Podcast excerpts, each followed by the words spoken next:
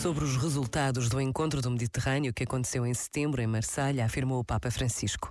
Dele resultou um olhar sobre o Mediterrâneo que definiria simplesmente humano, não ideológico, não estratégico, não politicamente correto, nem instrumental, humano.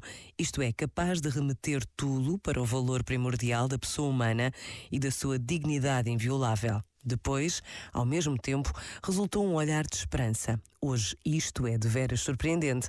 Quando escutamos testemunhas que passaram por situações desumanas ou que as compartilharam e precisamente delas recebemos uma profissão de esperança.